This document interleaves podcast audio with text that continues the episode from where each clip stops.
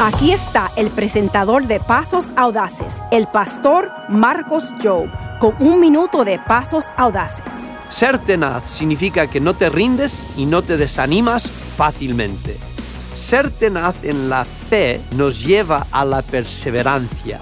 La fe no solo es creer en Dios por un milagro en el momento, la fe también nos lleva a la perseverancia que toma tiempo. Cuando las cosas se ponen difíciles, ser tenaz nos lleva a aguantar. Cuando los tiempos son difíciles, ser tenaz nos lleva a agarrarnos a la fe y decir, Señor, no te soltaré porque sé que esto es de ti. Yo te animo hoy a que seas tenaz y que perseveres en tu fe. Ese fue un minuto de Pasos Audaces, verdades motivadoras diarias de la palabra de Dios. Obtén más información en pasosaudaces.org.